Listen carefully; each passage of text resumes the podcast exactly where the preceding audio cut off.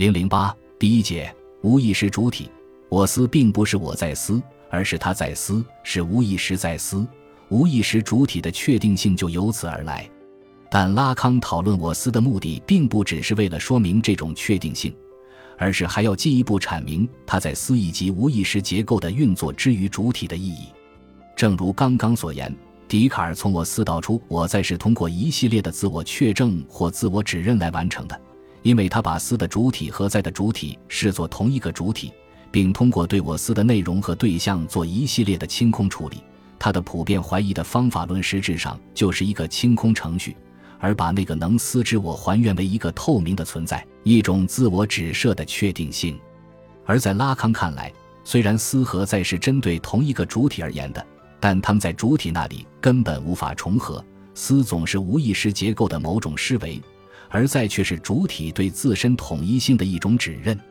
换言之，我思知我是受无意识结构主导的无意识的我；我在知我是被幻想所捕获的有意识的我。前者是一个无以名状的存在，一个混沌的空无，就像分析师躺椅上那个自由联想的主体，在那些无意义的言语碎片中，他根本不知道自己在说些什么和为什么说，也无法在言语中命名和辨认自己的欲望。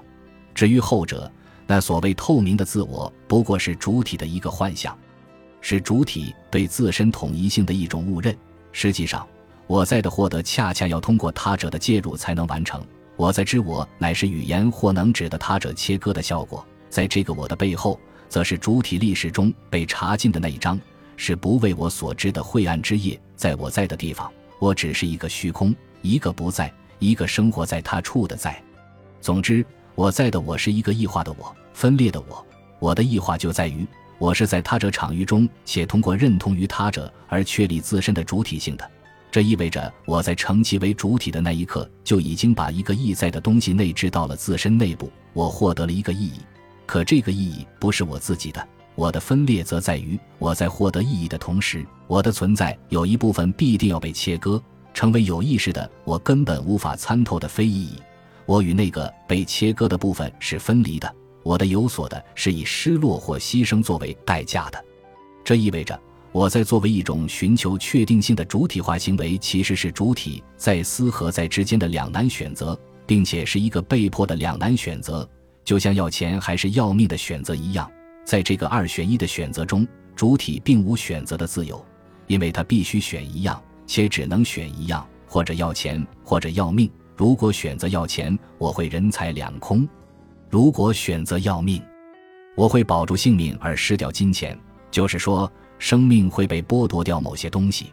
主体在思与在之间的选择也是这样，或者选择经验性的在，或者选择他者场域的无意识的思。无意识在这个场域的思，实际就是能指结构对主体的运作，主体将因此而呈现为一个结构化的意义效果，但两者不可兼得。如果我们选择在。主体就会消失，它会躲避我们，它会落入非意义。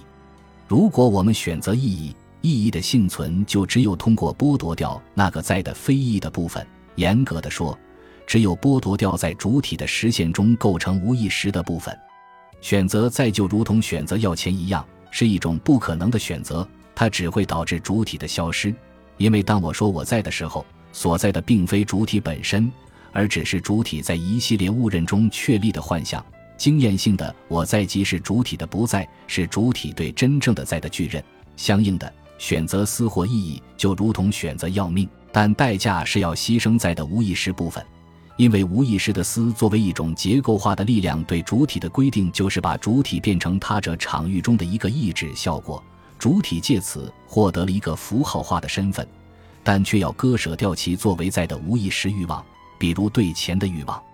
拉康用了一个集合论的图式来说明这里的意思。